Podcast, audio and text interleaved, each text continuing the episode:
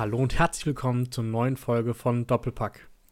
Diese Woche wieder mit einer regulären Folge. Wir hatten jetzt ja auch leichte Pause, urlaubsbedingt und zeitbedingt. Äh, stattdessen kamen ja dann die Trikot-Rankings, die beiden. Und heute geht es dann wieder ganz normal weiter. Und dazu begrüße ich wie immer den Sammy. Wunderschönen guten Abend.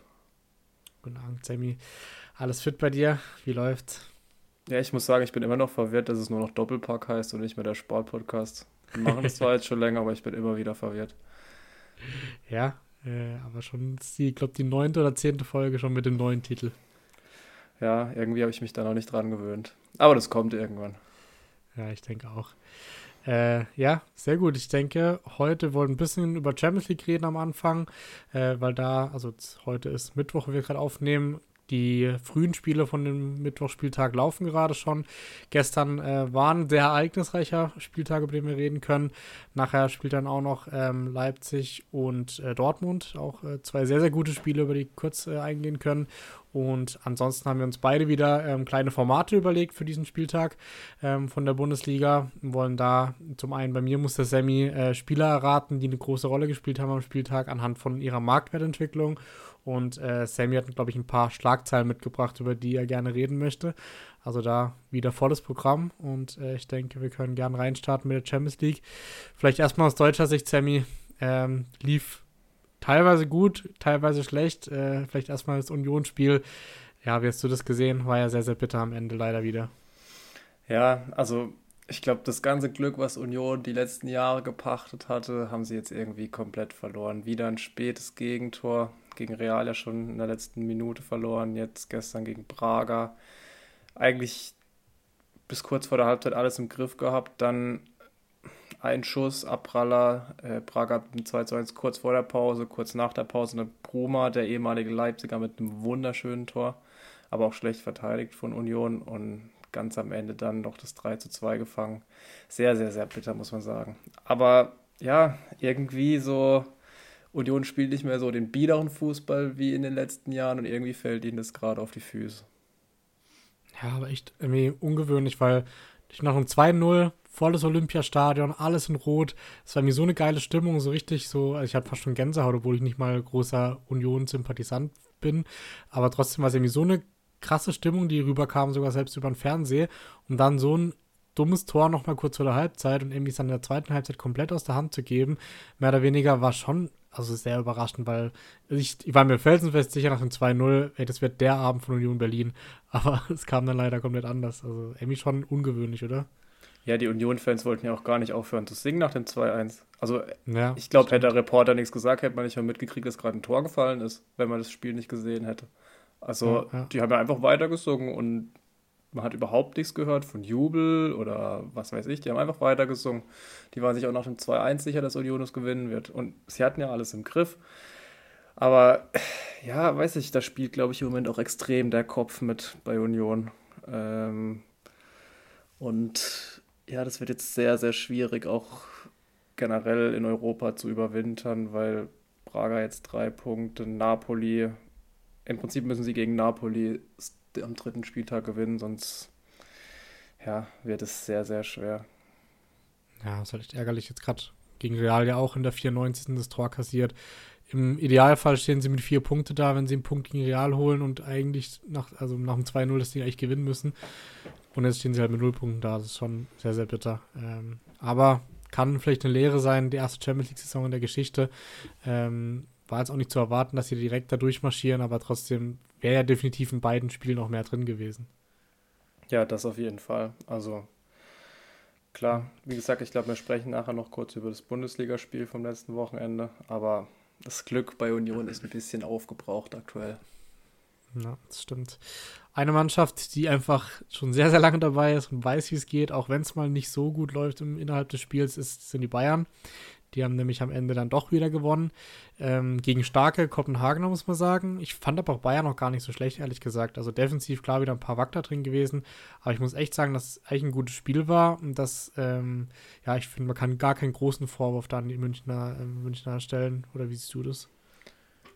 Ja, also teilweise waren es schon sehr schwache Leistungen von den Spielern, muss man sagen. Ähm, Konrad Leimer, Kingsley Coman haben wirklich wirklich schlecht gespielt. Also da habe ich auch nicht verstanden, warum Tuchel nicht früher wechselt. Äh, ja. Sonst, ja, Kopenhagen hat halt einen Bus geparkt, dann äh, 1-0 erzielt, wo ja, die Verteidiger nicht so ganz gut aussehen. Und ja, Bayern hat es dann aber noch in Bayern-Manier gedreht. Kann halt natürlich auch von der Banken Goretzka, Müller und Matistel bringen. Müller dann auch sehr entscheidend bei dem 1-1, da war auch, äh, bei dem 2-1, da war sofort eine komplett andere, also komplett andere, wie soll ich sagen? Also es hat sich komplett anders angefühlt, nachdem Müller auf dem Platz war da war eine Präsenz da, sofort ein Schuss nach der Ecke, dann das Tor vorbereitet von Tell. Also Thomas Müller gibt der Mannschaft schon sehr viel. Das haben sie auch auf Amazon Prime, glaube ich, diskutiert. Matthias Sammer hat dann gesagt, Müller muss eigentlich immer spielen. Das hat ja auch Louis van Raal früher mal gesagt. Und ja, ich sehe es eigentlich genauso. Aber man merkt halt auch, dass er ein bisschen in die Jahre kommt. Auch nicht mehr ganz der schnellste, aber ein wahnsinnig intelligenter Spieler. Ja, voll. Also Müller gibt jedem Spiel seine besondere Note, egal ob es eine Einwechslung ist oder eine Startelf, ähm, aber trotzdem ja, er ist einfach ein genialer Fußballer. Man kann auch gar nicht beschreiben. Ich meine, dir ist gerade auch schwer gefallen zu sagen, was das Besondere ist, wenn er aufs Feld kommt, aber er ist halt einfach Thomas Müller und so hat das Tor dann auch wieder vorbereitet. Äh, natürlich Mathis Tell, einen unglaublichen Lauf auch diese Saison. Äh, wird er auch von allen Seiten hochgelobt, was sein Charakter auch betrifft und wie er sich allgemein verhält, auch mit seiner Rolle. Ist er auch erst 18, also der, ich glaube, der wird Bayern noch sehr, sehr viel Spaß dran haben. Ähm, gewinnen, wie gesagt, am Ende dann auch in Bayern-Manier das Spiel. Ähm, und ja, führen somit souverän die Gruppe an. Ähm, vielleicht noch ein Spiel, was noch äh, im Fokus war, so das Highlight-Spiel des Spieltags am Dienstag, war Neapel zu Hause gegen Real. Da haben wir wieder einen sehr, sehr starken äh, Jude Bellingham gesehen. Sein Tor, glaube ich, hat stark an Zinedine dann auch mit seiner Rückennummer erinnert. Ähm, am Ende gewinnt Real durch ein ja, bitteres Eigentor vom, vom Torwart von Neapel. Ähm, dann aber noch 3-2. Ähm, muss aber auch ein gutes Spiel gewesen sein. Ich habe es nur mit einem Auge verfolgt, weil ich dann eher äh, Bayern geguckt hatte. Ja, ähm, zu dem Eigentor, ich hätte es Valverde zugeschrieben, das hat er sich verdient, das Tor. Was für ein geiler Schuss. Also, ich liebe ja solche Tore. Ähm, ich glaube, er war noch leicht abgefällt. Ich glaube, sonst wäre es sogar direkt rein. Aber ja, ein richtig gutes Spiel gewesen. Leider muss man sagen, ähm, die TV-Rechte ja bei Amazon Prime und The Zone, ähm, das ist ein bisschen geteilt, das ist natürlich bescheuert. Ich glaube, es gibt viele, die ja gerne die komplette Konferenz sehen würden. Auch die Spielaufteilung 1845, 21 Uhr absolut bescheuert. Da muss man gar nicht drüber reden. Aber ja, ähm, es gibt sogar noch, glaube ich, zwei andere Spiele, über die man gut reden kann. Ähm, und zeigt, dass die Premier League nicht so gut ist, wie sie denkt, glaube ich. Äh, Lens gewinnt daheim gegen Arsenal und Manu macht sich selber schwer und verliert daheim gegen Galatasaray. Ähm, ja. Und warum Manu über David De Gea ähm, diskutiert hat und ihn letztendlich auch keinen neuen Vertrag gegeben hat, ist jetzt so in der Nachbetrachtung schon ja, ein grober Fehler schon wieder vom Management von Manchester United.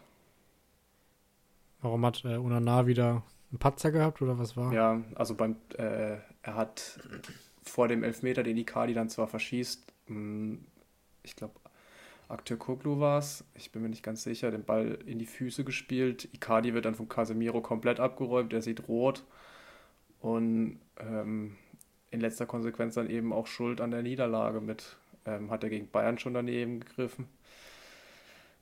Also, ja. auch, ist eigentlich ein guter Keeper, aber irgendwie liegt es auch an Manchester United, dass Spieler da einfach schlechter werden. das ist halt echt der Klassiker. Also, ähm, ja, kennen wir ja von McGuire, von ganz vielen Beispielen, Lukaku etc. Ähm, ja, überraschendes, überraschender Sieg für Gala, aber die haben auch echt eine gute Mannschaft dieses Jahr. Also ähm, denen traue ich da wirklich zu, vielleicht sogar vor Man United in der Gruppe weiterzukommen, dann an zweiter Stelle. Ähm, sieht ja im Moment gar nicht so schlecht aus. Ich traue es auch Kopenhagen zu. Also ja. ich fand beide Teams nicht schlecht. Ähm, die äh, Kopenhagen haben ja am ersten Spieltag extrem bitter noch das Unentschieden kassiert gegen Gala. Sonst wären die jetzt vielleicht auch mit etwas Glück sogar mit vier Punkten damit Bayern gleich auf. Ja, also, stimmt.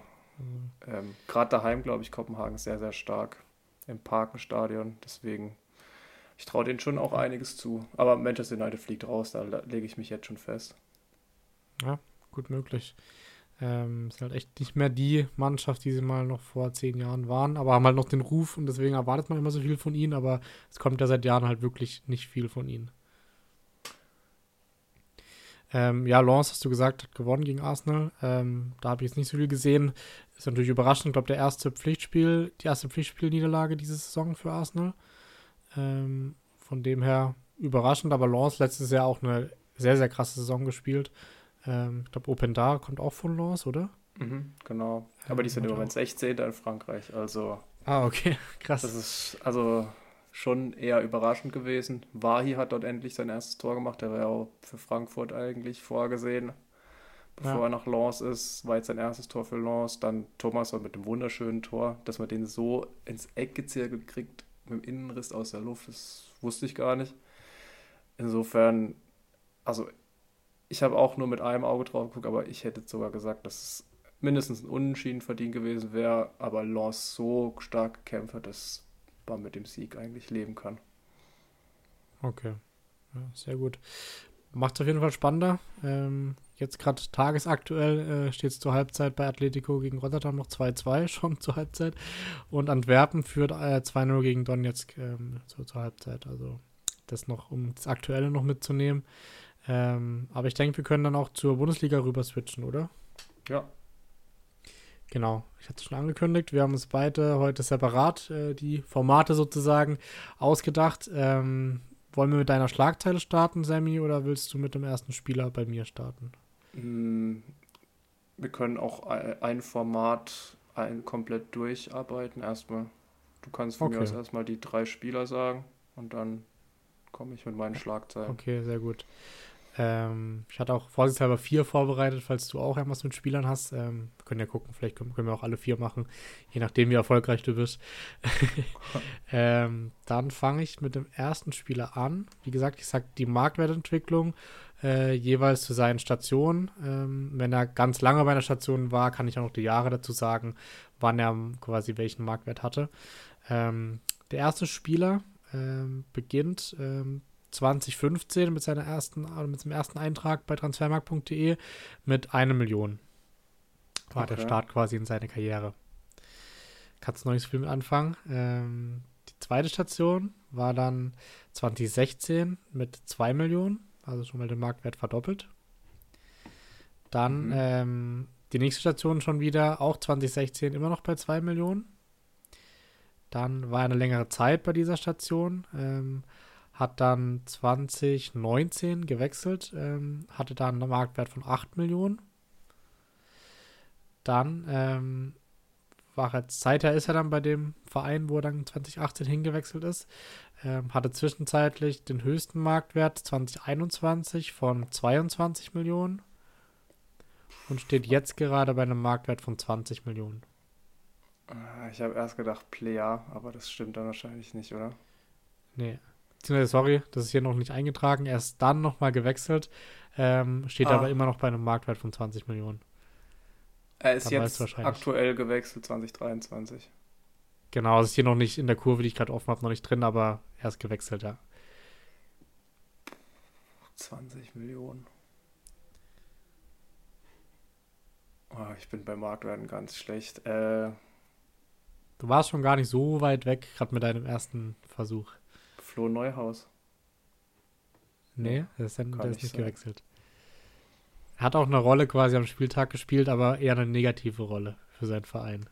Eine negative Rolle für seinen Verein. Ja. 20 Millionen. Ja. Was soll ich dir sagen? Hm, warte mal noch kurz. Also höchster Marktwert 22, jetzt aktuell 20. Und er ist dieses Jahr gewechselt.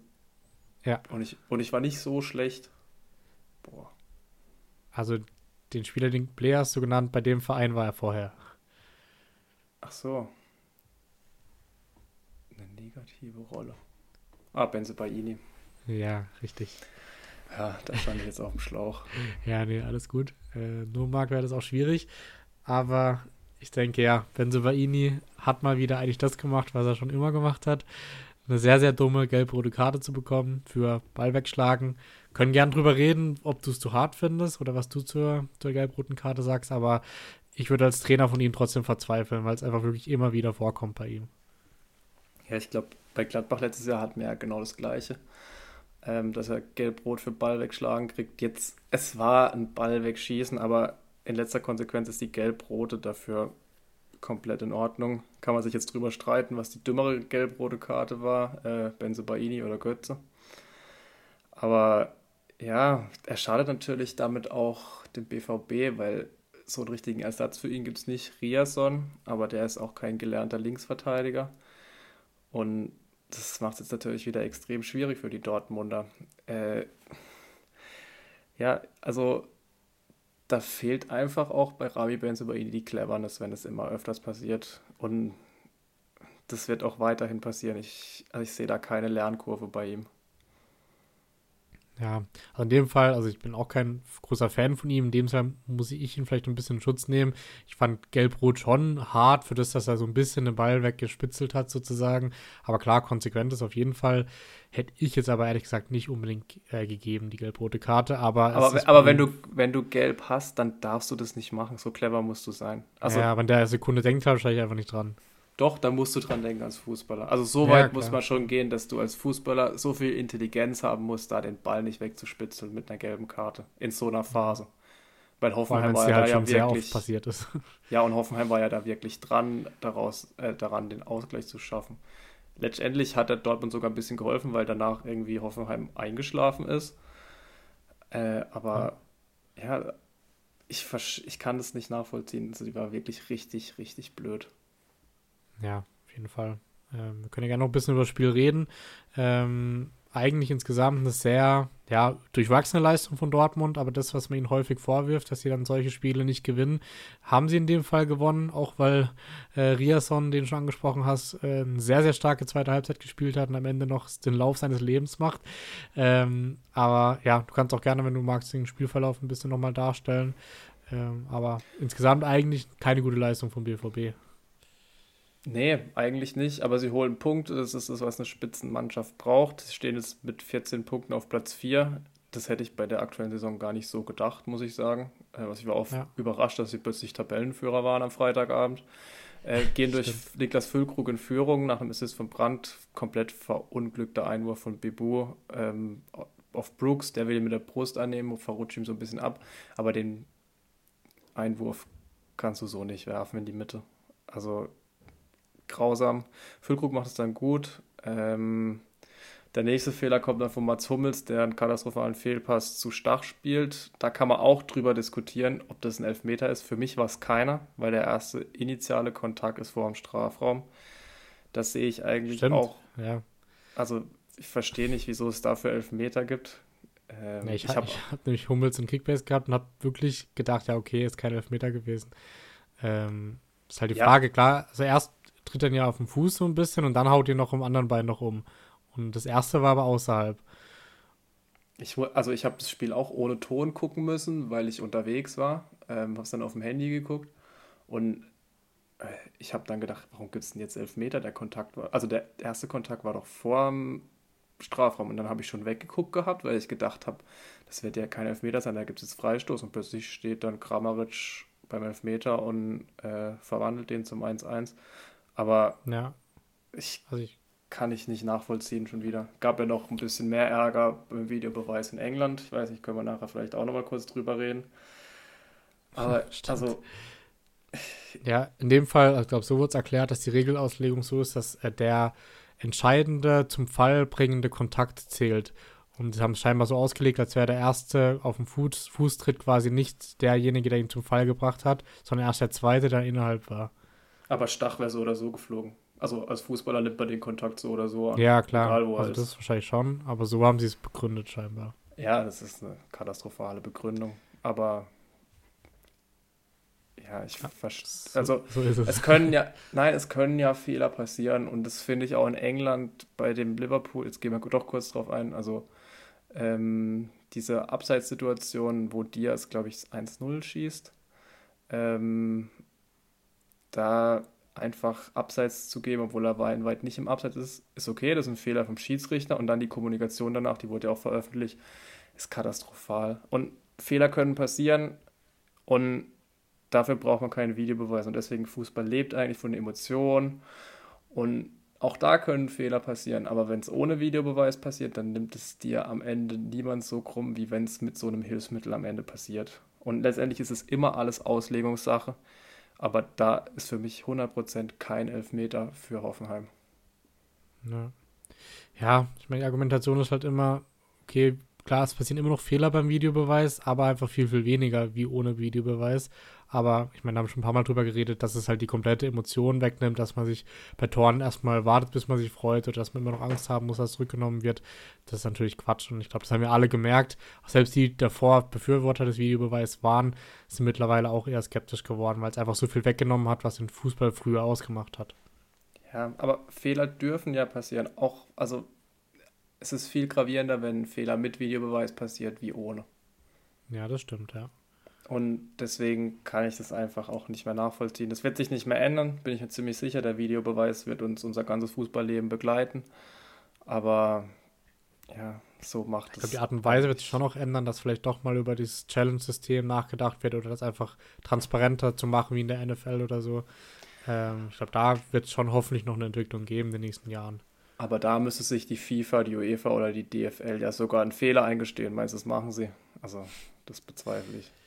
Ja. Bezweifle ich komplett. Es gibt mal, sag mal, fünf Jahre oder so, vielleicht ändert sich dann was. Für irgendwas haben sie ja trotzdem ja. immer Ausreden. Aber ja, also ja.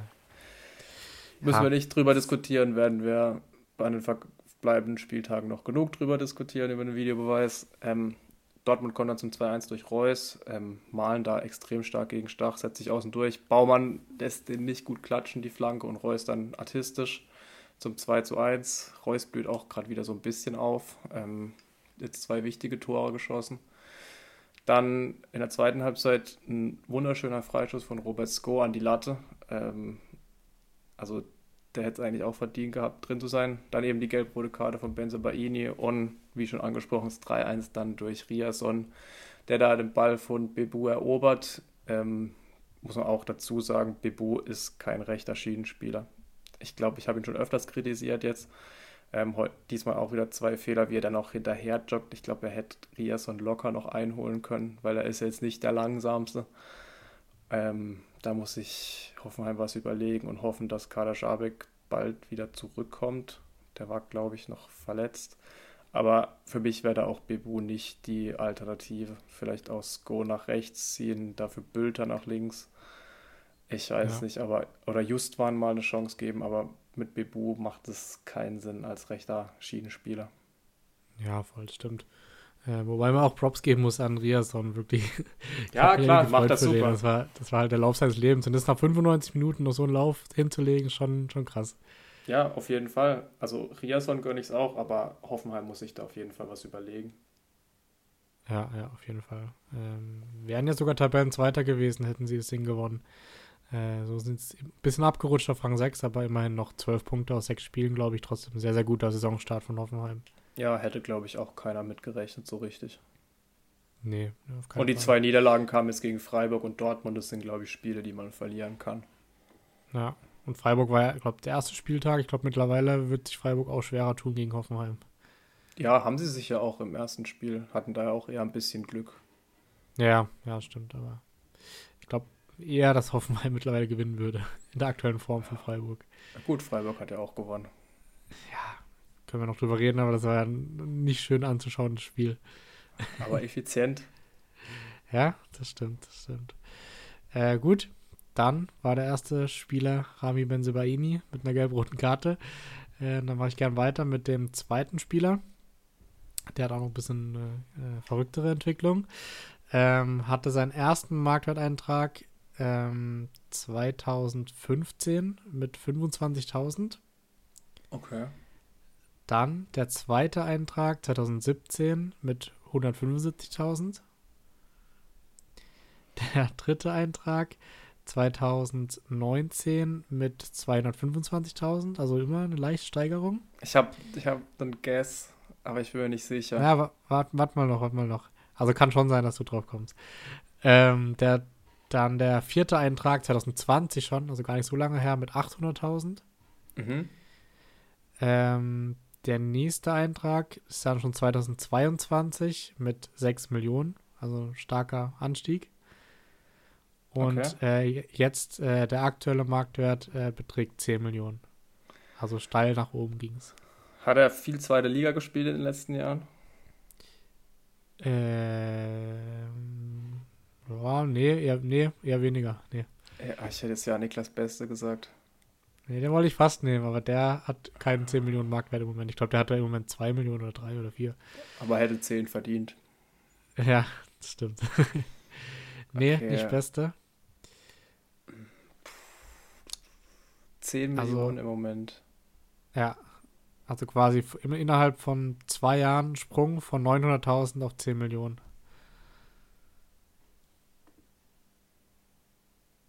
Boah, schwierig. Und den größten Anstieg ah. hat er davon im Ausland gehabt. Dennis Undorf? Ja, richtig. Ah, also bei Meppen, der war bei genau, Meppen. Meppen 700.000, dann ist er nach Belgien zu Saint-Gilloise gegangen, hat da dann ja. einen starken Anstieg gehabt und halt danach noch bei Brighton. Ja, er ist erst nach Brighton gegangen und war dann verliehen nach Saint-Gilloise, richtig? Genau, ja, ja. Ja. Okay. Ähm, ja. ja. ja. Der hat ja diesen Spieltag auch einen Doppelpack geschossen und somit äh, die Stuttgarter auf den äh, ja, mittlerweile zweiten Tabellenplatz geschossen, vor die Bayern und vor Dortmund. Ähm, diesmal und das nicht vollkommen Girassi. verdient, vollkommen verdient. Stuttgart Meinst spielt eine Riesensaison bis jetzt. Ja, ja, das auf jeden Fall. Ähm, das Spiel war jetzt nicht so berauschend, auch Girassi diesmal nicht der große Goalgetter, aber dann macht es halt Undaf, den ich auch sehr, sehr stark finde und ich bin gespannt, ob sie auch mal Doppelspitze spielen oder ob sie beim aktuellen System bleiben. Ähm, also ich glaube, zusammen funktionieren würden die auf jeden Fall. Ähm, auf der Heatmap von Undaf sieht man ja auch, dass er ein bisschen mehr rechts gespielt hat. Äh, kann er ja auch, kann er Flügel spielen. Stuttgart blüht komplett auf. Also ähm, auch Rouault hat ja diesmal gespielt hinten drin. Den finde ich noch ein bisschen sicherer als Sagadu. Ähm, Pascal mhm. Stenzel, ein Angelo Stiller, ein Karasor. Das waren alles so Kaderspieler bei anderen Vereinen oder wären so Kaderspieler bei anderen Vereinen. Aber Sebastian Hoeneß macht die richtig, richtig gut. Ähm, in Köln waren sehr schwierige Platzverhältnisse, muss man dazu sagen. Deswegen auch kein so schönes Spiel. Ähm, und ja, Undorf kommt dann rein für den verletzten Karasor. Also auch ein klares Zeichen von Hoeneß, dass er dieses Spiel gewinnen will. Ich glaube, das wäre in den letzten Jahren auch nicht so gewesen, wenn man gegen Köln gespielt hätte. Und dann Undorf im Ballverlust von Davy Selke im Mittelfeld, Führig flankt dann oder passt dann in den Rückraum, wo Undorf einfach stehen bleibt, macht alles richtig, bleibt einfach stehen und dann mit aller Ruhe macht er den rein. Das 2-0 dann nach einem Konter, an dem Girassi wieder überragend beteiligt ist. Der Ball auf Silas ist optimal. Silas entscheidet sich dann zu schießen, statt drüber zu legen auf Undaf, trifft dann erstmal den Pfosten, aber Undaf ist dann da, um den Abpraller reinzumachen. Und ja, sie schießen Köln so ein bisschen in die Krise, wobei es fühlt sich auch bei Köln nicht so an, als würden die nur mit einem Punkt dastehen. Die haben eigentlich wirklich gut gespielt und auch also ich habe kein richtig schlechtes Spiel von Köln gesehen bis jetzt diese Saison, aber die Punkte fehlen einfach. Ja, ich glaube, die können froh sein, dass die einen Trainer haben, der ziemlich sicher nicht so schnell entlassen wird und äh, mit der Leistung, also irgendwann müssen sie auch mal Punkte holen, weil die spielen wirklich nicht schlecht, äh, waren in all, allen Spielen jetzt nicht mega unterlegen, aber ein Punkt aus sechs Spielen ist halt schon bitter. Ähm, aber ich habe einen Hot-Tag zu Stuttgart, Sam, ich bin gespannt, was du sagst. Ähm, ich finde, ich gehe den Hype-Train nämlich überhaupt nicht mit. Ich sage, die überperformen gerade maximal und am Ende der Saison wird Stuttgart äh, keinen einstelligen Tabellenplatz haben. Also, Was sagst du dazu? ich glaube, da bist du in ganz Deutschland der Einzige mit dem Hot Take. Äh, okay. Ich habe sie ja vor der Saison als Überraschung der Saison getippt, dass sie einen einstelligen Tabellenplatz holen. Und ich sehe jetzt nicht, warum die nachlassen sollten. Ich traue dem Braten nicht, weil die Spieler, also die, hab, die hat man seit zwei, drei Jahren alle verfolgt, mehr oder weniger. Und ich, ich sehe nicht, warum die jetzt plötzlich so krass spielen, alle. Und also, ich, klar, die, die reiten gerade die Welle mit, aber ich sehe nicht, dass es dauerhaft so über die ganze Saison weitergehen kann. Also ich, ich habe die Qualität eigentlich auch die letzten Jahre schon im Kader gesehen. Nur hatten sie nie einen Trainer, der das richtig ausnutzen konnte. Also Matarazzo nicht, Bruno Labbadia jetzt auch nicht wirklich. Äh, und Sebastian Hoeneß ist ein guter Trainer. Das hat er auch bei Hoffenheim schon bewiesen, die ihn viel zu früh gehen haben lassen. Ähm, und auch die Jungs sind ein bisschen erwachsener geworden. Ein Ito, ein Enzo Mio, auch ein Girassi. Ähm, ich sehe das auf jeden Fall, dass das hier bei dem, also einstelligen Tabellenplatz auf jeden Fall. Ich sehe sogar, dass sie vielleicht nächstes Jahr Conference League spielen. Echt? Also ja. ich könnte mir vorstellen, dass Girassi im Winter schon weg sein könnte, wenn sie, weil die Ausstiegsklausel im Sommer ja greift. Und wenn ich halt die Startelf angucke von, vom Köln-Spiel jetzt, für mich ist Leveling kein Top 8 Bundesligaspieler, Mio nicht, Karasor nicht, Stenzel nicht, Führig eigentlich auch nicht. Also ich sehe halt die Qualität im Kader eigentlich nicht und ich sehe ja, dass die alle im Moment sehr, sehr überperformen für ihre Qualität. Ja, aber ich sehe da schon deutlich schlechtere Kader als den VfB-Kader dieses Jahr.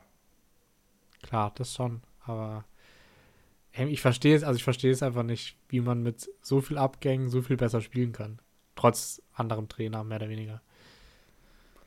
Ja, das, also es ist schon überraschend, aber ich glaube tatsächlich, dass Stuttgart einfach die letzten Jahre komplett underperformt hat. Und dass das jetzt eigentlich so die Konsequenz ist mit einem guten Trainer, mit einer gereiften Mannschaft, mit dem sicheren Rückhalt im Tor vor allen Dingen auch. Ähm, ich sehe da nicht, warum, also sie werden es so nicht halten können. Sie haben es vier Spiele in Folge gewonnen und auch sehr souverän gewonnen, alles nur gegen Leipzig bisher verloren. Aber ich glaube schon, dass die auch diese Welle weiterreiten können und das Selbstvertrauen ist auf jeden Fall da. Okay.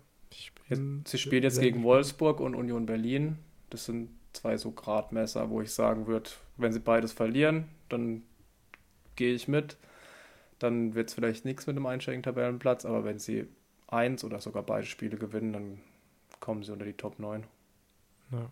Muss man sagen, wenn die Welle noch ein bisschen anhält, dann wissen sie ja schon sicher, sie haben nichts mit Abstieg zu tun, weil dann haben sie einfach schon zu viele Punkte zu so einem frühen Zeitpunkt der Saison. Ja, und das kann auch noch mal Sicherheit geben und also die Spielfreude ist auf jeden Fall da in Stuttgart aktuell. Ja, ja das auf jeden Fall. Ja, gut, ich bin gespannt. Ähm, Wünsche auch den Stuttgarter, dass mein Hot Take nicht stimmt, aber ja, als, als Freiburger mag man trotzdem Stuttgart nicht sonderlich, ehrlich gesagt. ich bin, ich finde den Verein eigentlich sympathisch tatsächlich, trotzdem ich Freiburg-Fan bin. Na gut. Ähm, dann mache ich mit dem letzten Spieler noch weiter. Ähm, weil über, ich hatte noch äh, Riason, hätte ich noch gehabt, aber über den haben wir schon geredet. Ähm, deswegen nehme ich einen anderen. Und ja, der hat 2014 angefangen bei seiner ersten Station mit einem Marktwert von 250.000. 2012 sogar schon, sorry, also relativ früh, 2012. Bei seiner zweiten Station war er dann 2015 mit einem Marktwert von 1,5 Millionen. Mhm. Bei seiner dritten Station und auch seine letzte Station, äh, 2018, ähm, ist er gestartet mit einem Marktwert von 23 Millionen. Und aktuell steht er bei einem Marktwert von 8 Millionen. 23 Millionen ist er gestartet. Ja. Boah. Ist das jetzt Player? Ja, also ich wollte noch sagen, sein höchster Marktwert wäre 38 gewesen bei Gladbach. Äh, jetzt ist er im Moment bei 8 Millionen auch natürlich der schwachen letzten Saison geschuldet. Ähm, aber jetzt, genau, alles und Player ist ja auch mittlerweile schon 30, also nicht mehr ganz der Jüngste, aber hat mal wieder endlich gezeigt, was er kann. Und zwar mit zwei Toren in der Vorlage äh, beim 3 zu 1 Sieg auswärts in Bochum.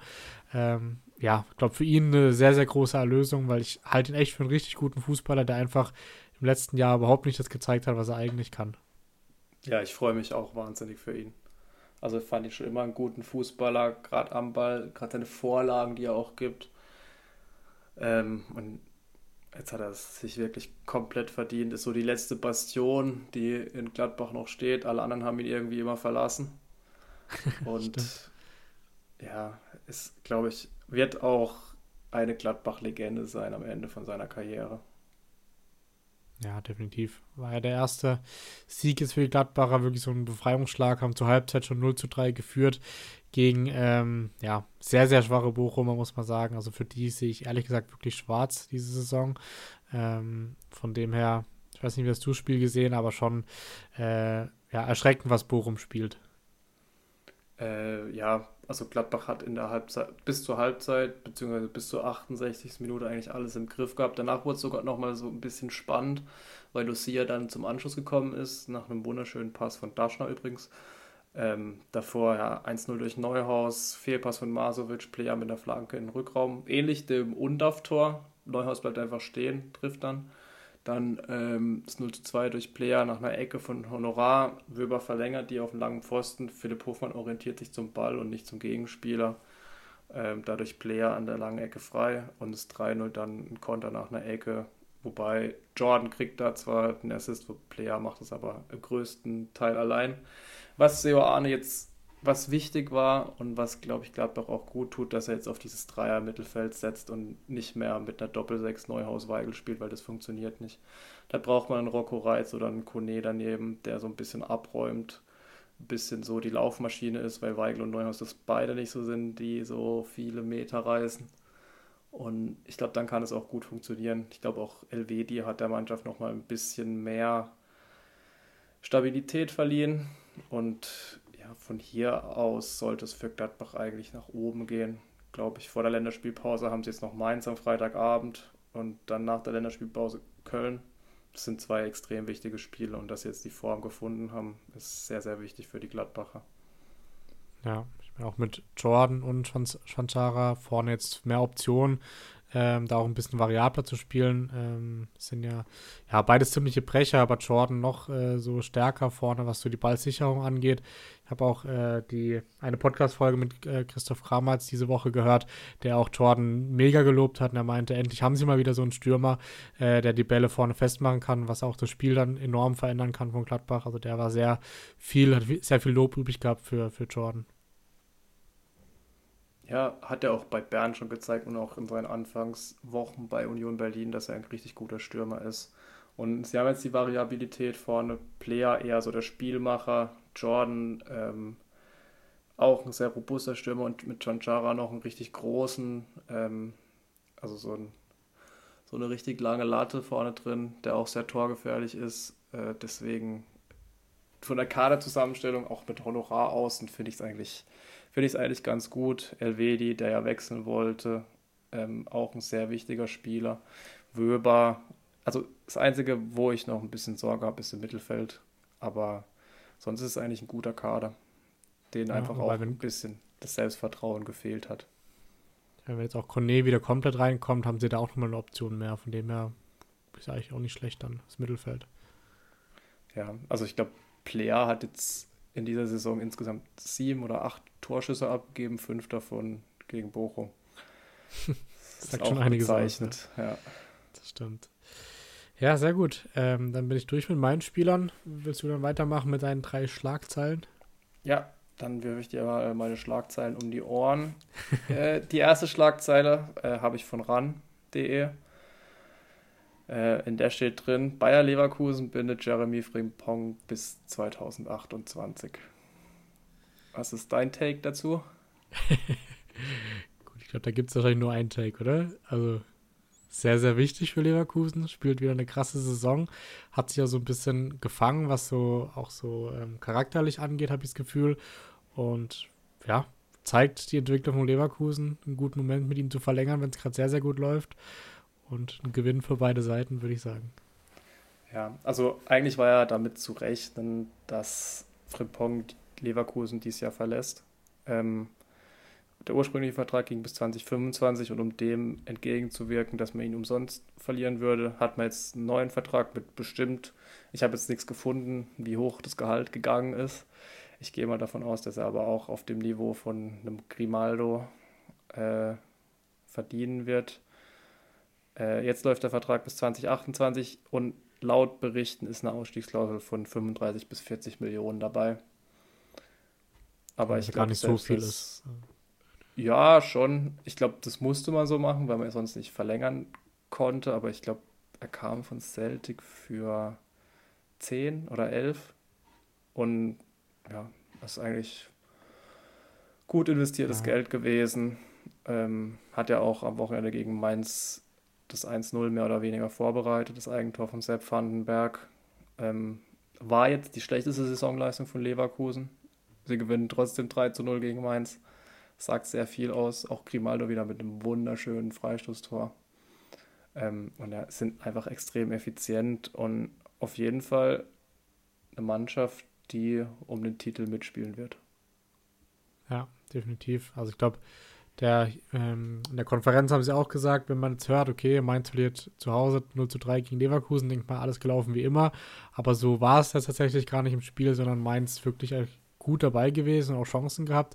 Äh, wie du sagst, Leverkusen gar nicht so stark gespielt wie die letzten Spiele. Boniface auch mehr oder weniger unsichtbar gewesen, ähm, ausnahmsweise mal. Aber wie wir auch schon bei Dortmund gesagt haben, wenn man dann so ein Spiel trotzdem 0 zu 3 gewinnt, zeigt halt auch, was für eine Spitzenmannschaft Leverkusen geworden ist inzwischen. Ja, und es, aber, also ich fand, es war nicht so wie das Dortmund-Spiel gegen Hoffenheim, sondern sie, das war kontrolliert alles. Also die wussten 90 Minuten lang, was sie machen und ja. sind nie wirklich in Gefahr geraten. Und trotzdem war es die schlechteste Saisonleistung von Leverkusen. Das stimmt. Das ist der Unterschied zu Dortmund aktuell, das stimmt. Ja, also wichtiges Signal, Frimpong bis 2028. Vielleicht bleibt er ja noch ein Jahr, wer weiß. Wenn sie also, die Mannschaft so zusammenhalten könnten. Ja, ja, denke ich schon. Aber ich denke mir immer, warum, also warum muss man jetzt so eine Ausstiegsklausel reinmachen? Kommt das dann vom Berater oder weil theoretisch angenommen, er spielt eine gute Saison, möchte dann wechseln, dann ist es doch viel einfacher für die Verhandlungen. Also klar, es ist für ihn einfacher zu wechseln mit einer Ausstiegsklausel, aber eigentlich, wenn man den Verein was Gutes tut, wenn man dem Verein was Gutes tun will, dann muss man doch eher sagen, okay, ich mache keine Ausstiegsklausel rein und wechsle dann vielleicht für 60 Millionen zum Beispiel. Ja, aber ich glaube, den Spielern geht es jetzt nicht darum, dem Verein was Gutes zu tun. Ja, also ich verstehe es nicht, weil dem wird, er würde ja definitiv wechseln dürfen, vielleicht wenn ein gutes Angebot kommt. Von dem her sehe ich manchmal die Nötigkeit, da nicht so eine Ausstiegsklausel reinzumachen in den Vertrag. Nee, aber ist wahrscheinlich so ein bisschen so eine Sicherheit, dass sich der Verein nicht querstellen kann am Ende. Ja, ja wahrscheinlich schon. Aber trotzdem ist manchmal ein bisschen ärgerlich, weil in, zum Beispiel in hier Barcelona machen sie halt immer Ausschießklauseln, die dann halt in der Höhe von einer Milliarde sind und nicht bei 30 Millionen. Ja, wobei man da halt auch nochmal sagen muss, Barcelona ist halt Top-Tier und Leverkusen, da kann man halt noch einen Schritt nach vorne machen. Von Barcelona wegwechseln, um zu einem besseren Verein zu gehen, das gibt es halt in der Form nicht. Ja, gut, außer Real vielleicht. das ja. ist Ansichtssache. Ich ja, glaube, da ja. würden dir jetzt auch viele widersprechen. Ja, das stimmt. Äh, sehr gut. Gerne die zweite Schlagzeile. Ja, die dreht sich so ein bisschen ums Topspiel. Ähm, Habe ich beim MDR gefunden. Äh, RB Leipzig trennt sich von Sportgeschäftsführer Eberl. Ja, das ist riesiges ein Thema, Thema. Glaube ich, über das man viel reden kann. ähm, willst du erstmal meine Meinung hören oder wie wollen wir, wie wollen wir vorgehen? Also ich kann da erstmal sagen, warum er entlassen wurde. Laut ja. RB Leipzig fehlendes Commitment kam letztes Jahr im Dezember. Nach nicht mal einem Jahr ist Schluss für Max Eberl. Ja, genau. Also zum einen sehr konsequent von Leipzig, muss man sagen. Also, glaube ich, hätten nicht viele gemacht, vor dem Topspiel sich selber quasi so ein bisschen mehr oder weniger ins Bein zu schießen, kann man ja sagen, weil es so Unruhe reinbringt, was diesmal nicht von den Bayern kam. Häufig sind es ja die Bayern, die vor so Spielen nochmal ein bisschen Unruhe reinbringen. In dem Fall, ähm, klar, auch mit Bayern verbunden, aber von Leipzig selber so entschieden. Finde ich auch krass, dass sie so offen kommunizieren durch dieses angebliche fehlende Commitment. Ähm, aber ich denke mir, bin mir sehr, sehr sicher, dass da intern irgendwas gelaufen sein muss, was auch nicht an die Öffentlichkeit geraten ist, weil öffentlich hat sich ja Eberl jetzt nie ähm, so offensiv gegenüber den Bayern geäußert. Ähm, klar gab es was ungewöhnlich, weil es nach ein paar Monaten bereits Gerüchte gab, dass er vielleicht doch zu Bayern gehen könnte, gerade auch wo dann ähm, Kahn und Salihamidzic weg waren. Aber da muss irgendwas noch intern gewesen sein, glaube ich, weil sonst feuerst du nicht nach einem Dreivierteljahr deinen Sportvorstand. Ja, aber also er hat sich ja öffentlich auch nie klar zu Leipzig bekannt. Ähm, ja, aber ich glaube nicht, dass das der einzige Grund dann war ehrlich gesagt. Nee, also Max Eberl ist ja ein schwieriger Charakter, das wissen wir. Also war ja auch in Gladbach schon so, ähm, als er dann zu Leipzig ist. Ähm, die Fans ja auch ziemlich wütend auf ihn, dann wurde auch nicht so schön empfangen. Äh, Leipzig hat so ein bisschen den Fokus vor dem Topspiel auf sie gelegt, hatte ich so das Gefühl. Also der Zeitpunkt war eigentlich sehr clever gewählt. Max Eberl muss man sagen, er hat eine super Truppe da in Leipzig zusammengestellt, die Bayern wirklich das Leben sehr, sehr schwer gemacht haben. Äh, gehen früh 2 zu 0 in Führung, 20. Minute Openda nach Vorlage von Xaver Schlager. Das sehen Kim und Upamecano nicht gut aus. Also diese Rückwärtsbewegung funktioniert bei den Bayern wie so oft gar nicht. Äh, Lukeba dann zum 2-0. Es war eigentlich eine unberechtigte Ecke, weil Openda da noch dran war. Ähm, aber Ulreich fliegt dann unter dem Ball vorbei. Hat übrigens Bayern den Sieg gerettet gegen Kopenhagen. Muss man hier Stimmt. auch mal vergessen zu erwähnen. ähm, sah da nicht gut aus. Hat übrigens auch Bayern gegen Leipzig den Sieg gerettet, als er Scheschko in der letzten oder in den letzten fünf Minuten Ball abluchst. Das war auch entweder Weltklasse oder Rot. Ähm, ja. ja, die erste Halbzeit von Bayern war Horror. Aber dann eine richtig gute zweite Halbzeit gespielt, kommen dann durch einen Kane-Elfer nach Handspiel Henrichs dran. Das war auch vollkommen in Ordnung. Können wir nicht über den Videobeweis meckern. Ähm, und dann 2-2, Ecke von Leipzig, Konter über Jamal Musiala ähm, und äh, Sané dann, der sich in einer Top-Form befindet, mit dem 2-2, macht er super gegen Blaswig.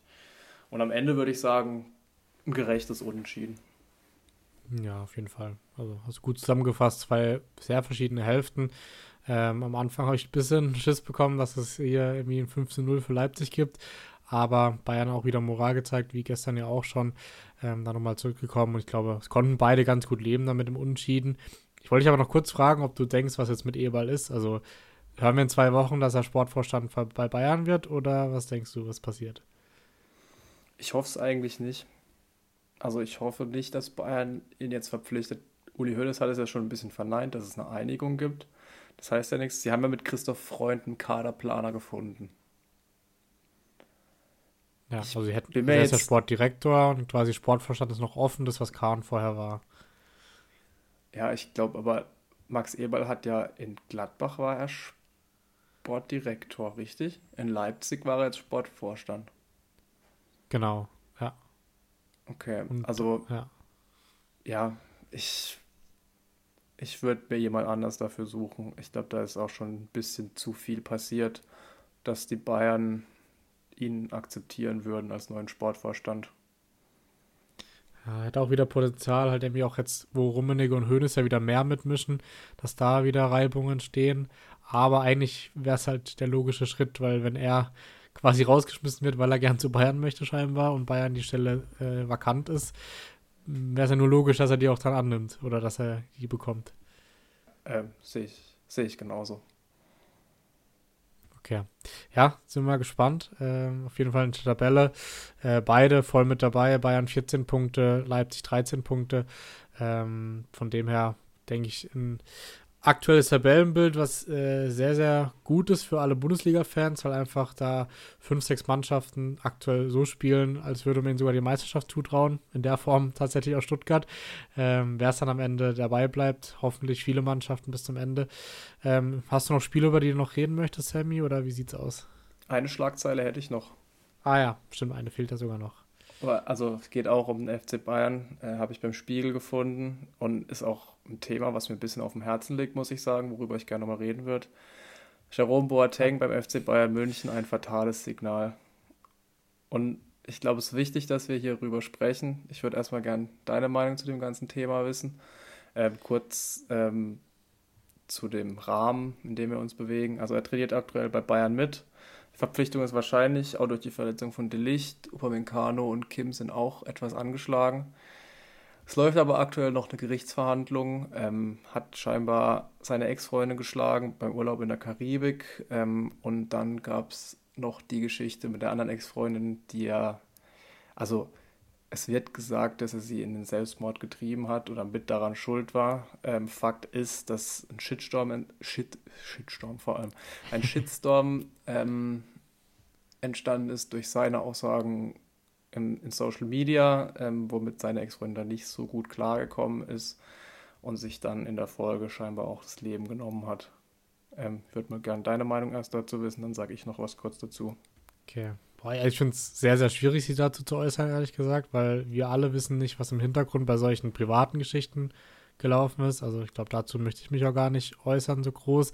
Ähm, das Thema ist ja so ein bisschen das gleiche wie jetzt bei Greenwood, der zu Getafe gewechselt ist, oder ähm, bei Mondi, der zu Lorient, glaube ich, gewechselt ist.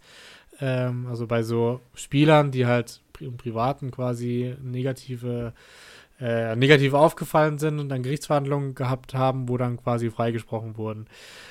Äh, ich bin da zwiegespalten. Einerseits ist natürlich im Fußball so, dass man immer das Sportliche betrachten muss. Und da wäre Boateng, glaube ich, schon zugewinnen, wenn er wieder, wenn er wirklich so fit ist, wie es gesagt wird, einfach für die Breite des Kaders. Ähm, bin mir aber nicht sicher, ob es da vielleicht noch andere äh, ablösefreie Spieler oder vereinslose Spieler gerade gäbe, die da in Frage kommen würden. Ähm, ja, also ich kann es echt schwer sagen, ob man ihn dann deswegen nicht verpflichten sollte. Ähm, wahrscheinlich achtet dabei eher das Sportliche und es gilt natürlich auch immer die Un Unschuldsvermutung bei jemand, der quasi nicht verurteilt wurde. Aber ja, ich finde es schwer, also, darüber zu reden. Also. Ja, es ist auf jeden Fall schwer, darüber zu reden, aber ich glaube, es ist auch ein Thema, was man nicht einfach unter den Tisch, Tisch kehren darf, weil der Fakt ist, ähm, dass er vom Gericht schuldig gesprochen wurde, ähm, dass er seine Ex-Freundin geschlagen haben soll. Es, dann, es ging dann noch in weitere Verhandlungen. Ich glaube, aktuell ist der Stand, dass er nicht verurteilt wird. Ähm, ich glaube, da liegt eine Strafe von ein, zwischen 1 und 1,5 Millionen im Raum. Ich glaube, es kommt darauf an, wie viel man verdient. Aber ich verstehe halt nicht so richtig, also ich kann Bayern nicht nachvollziehen, dass sie Jerome Boateng da nochmal die Chance geben, muss ich ehrlich sagen. Klar, ist ein verdienter Spieler bei Bayern, aber die ganzen privaten Eskapaden bringen da sehr viel Unruhe rein und ähm, dass es diesen Shitstorm gab, auch bei der Ex-Freundin, die sich dann im Anschluss das Leben genommen hat, die ja auch mit psychischen Problemen zu kämpfen hat, was ja sowieso äh, ein Thema ist, worüber man reden sollte und was man auch nicht totschweigen sollte. Ähm, ja, ich verstehe das nicht, dass Bayern da nochmal Jerome Boateng äh, überhaupt in Erwägung zieht, Jerome Boateng unter Vertrag zu nehmen und sehe es da ganz klar so, dass es, also, dass sie ihn auch nicht mal mit hätten trainieren lassen sollen. Klar, okay. es, ist, es gehört nicht, es, es gehört dazu, darüber zu reden und ich finde es sehr, sehr schwach von Bayern, dass sie Jerome Boateng da nochmal die Möglichkeit geben. Okay. Ja, nee, finde ich, find ich gut, dass du es so siehst.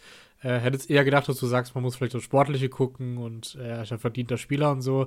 Aber natürlich ist auch ein, ein Zeichen so an vielleicht andere ähm, Frauen oder auch Männer, gibt es ja an beiden Seiten, quasi, die sowas erleben mussten und dann sehen, okay, so jemand, der wahrscheinlich sowas getan hat, bekommt dann nochmal eine Chance, irgendwie nochmal Millionen zu verdienen bei einem Fußballverein.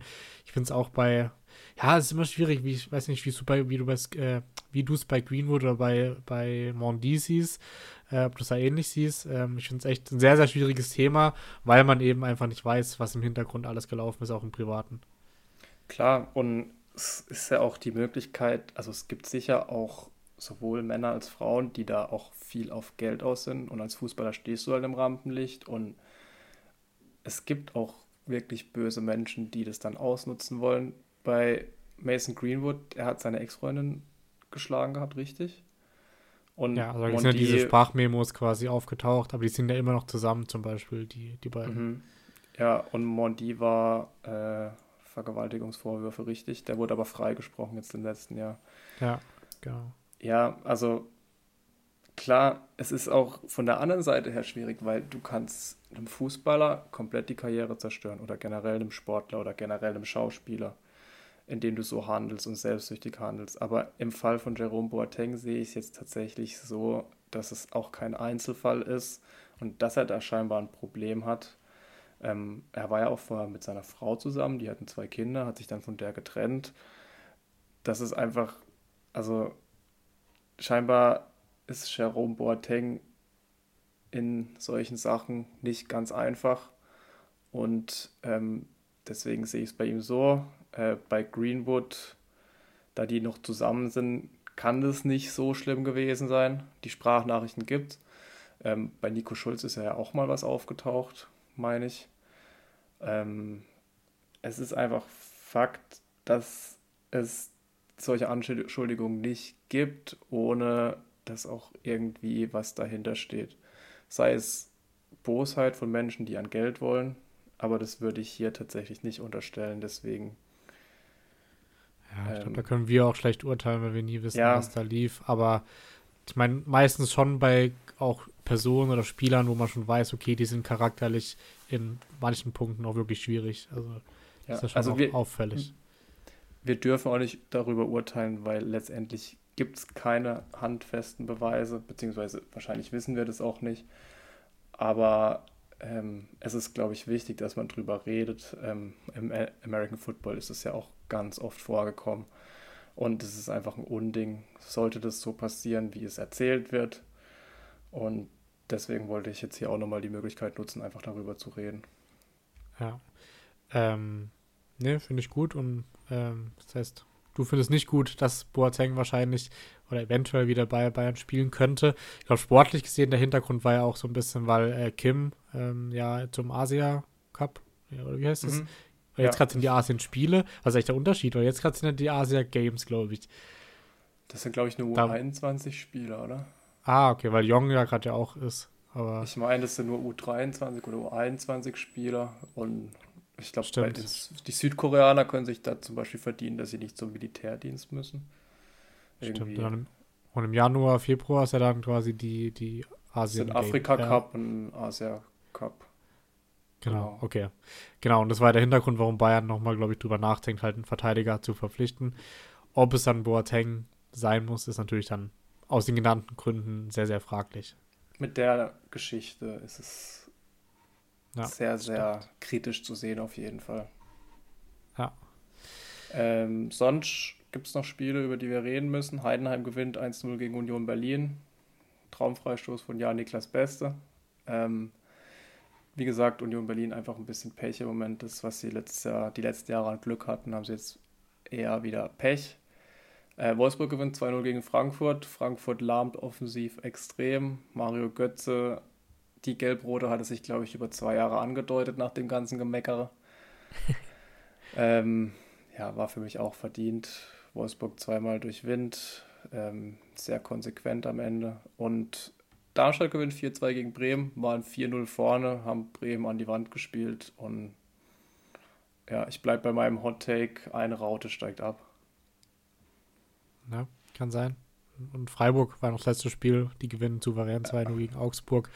Von Augsburg kam da auch ganz, ganz wenig. Von Freiburg auch nicht viel mehr, aber wie du gesagt hast, schon sehr effektiv gewesen im Spiel. Ja, das war, also zum Angucken war das ein richtig, richtig schlimmes Spiel.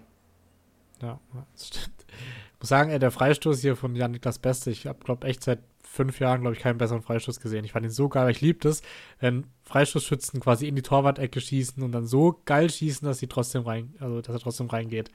ja, schon, der gegen Hoffenheim war auch nicht so schlecht. Ja, aber da war es, glaube ich, nicht die Torwart-Ecke, oder? Da doch, die andere. doch, ist lange Eck. Aber von Echt? einem spitzeren Winkel, ja. Beides ja, okay. Mal. Das nächste Mal kann er jetzt locker ins andere Eck schießen, weil jeder Torwart denkt, er schießt in Torwart-Ecke. Stimmt, aber der war echt, also besser kannst du einfach nicht schießen. Das war richtig, total. richtig krass. Der Grimaldo-Freistoß auch. Wie der Ball ja. runtergefallen ist, das war, macht er besser als Cristiano Ronaldo. Das stimmt. Und die waren ja auch, glaube ich, innerhalb von zwei Minuten oder so die Freistöße. Ja, also beides 59. Ja. ja, genau. In der Konferenz hat er quasi dann der eine zum anderen gewechselt. Ja, also wunderschöne Freistoßtore dieses Jahr. Ich hoffe, es bleibt dabei. das stimmt.